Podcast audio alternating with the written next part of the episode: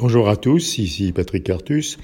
Aujourd'hui, je voudrais évoquer la question de l'insuffisance de l'investissement en Europe et des moyens d'y remédier.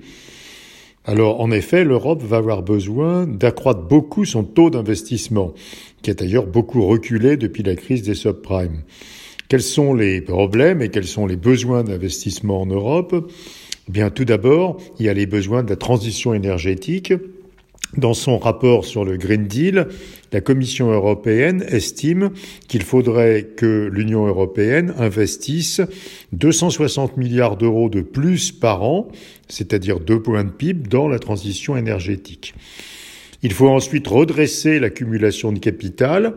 Avant la crise des subprimes en 2008-2009, le capital net de l'Europe augmentait d'un peu plus de 3% par an. Depuis la crise, il augmente d'à peine plus de 1% par an, et donc il y a un, défaut d'accumulation du capital. Et puis enfin, il faudrait être capable de financer des relocalisations, le développement des industries d'avenir dans les énergies renouvelables, dans la voiture électrique, dans les matériels de télécom, dans l'électronique, etc. Donc il y a un vrai problème de sous-investissement en Europe on peut grossièrement estimer qu'il faudrait remonter d'à peu près 4 points de PIB le taux d'investissement de la zone euro. Alors comment faire cela? Quels sont les moyens pour financer un supplément très important d'investissement? Il y a en fait trois euh, possibilités hein, et trois, trois idées. La première idée, c'est que la zone euro a un très fort excédent d'épargne. Ceci se voit à son excédent de balance courante qui oscille entre 3 et 4 points de PIB chaque année. Hein, ça représente entre 400 et 500 milliards d'euros par an. Et euh, très bizarrement et de façon très perturbante, cet excédent d'épargne est prêté bien sûr au reste du monde et il est en particulier prêté aux États-Unis. La zone euro est devenue le plus grand détenteur de dettes du Trésor américain devant la Chine et les autres pays émergents. Et donc, un premier enjeu, c'est que l'Europe conserve son épargne pour l'investir.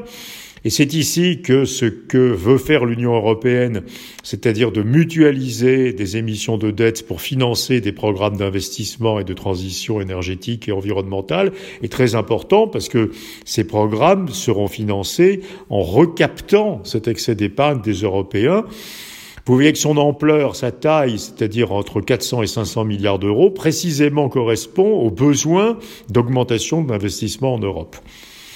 Le deuxième sujet, c'est d'attirer l'épargne des Européens vers les entreprises. Les Européens ont une préférence très forte pour l'épargne sans risque, investie dans des actifs monétaires, hein, dans des dépôts bancaires, investie en titres publics. Et bien sûr, il serait beaucoup plus facile pour qui un supplément d'investissement, en particulier des entreprises, que l'épargne des Européens aille directement vers les entreprises. Donc il faut réfléchir sans doute à une réforme des, des, produits financiers, hein, une réforme des, de l'intermédiation financière qui puisse faire cela. Il faut aussi résister à l'envie de tuer totalement la rentabilité de l'épargne en revenant, dans certains pays, comme la France, à une fiscalité pénalisante hein, sur le revenu du capital. Et puis le dernier sujet, c'est de se dire que dans certains cas, la rentabilité de cette épargne supplémentaire est assez faible. C'est le cas par exemple de la rénovation hein, des logements, hein, de l'isolation des logements. Et ici, euh, une possibilité, bien sûr, c'est de mélanger des ressources publiques et des ressources privées, hein, ce qui permet l'État ayant une exigence de rentabilité plus faible d'obtenir un coût du capital qui soit réduit et qui soit acceptable pour financer cette partie de la transition énergétique. Voilà, et donc nous avons devant nous un vrai enjeu hein, qui est d'accroître de 4, 4 points de PIB de 500 milliards d'euros par an le niveau d'investissement de la zone euro. Merci beaucoup.